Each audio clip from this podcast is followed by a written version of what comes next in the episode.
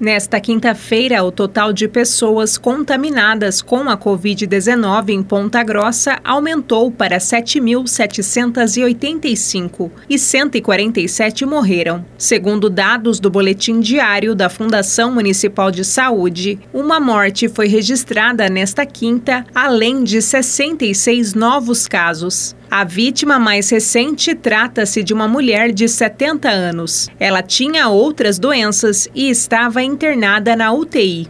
Ainda de acordo com a Fundação de Saúde, mais de 2.800 moradores com o vírus estão isolados e o número de recuperados é de 4.711. Ocupam leitos Covid em Ponta Grossa 19 pacientes. Bárbara Brandão, repórter CBN.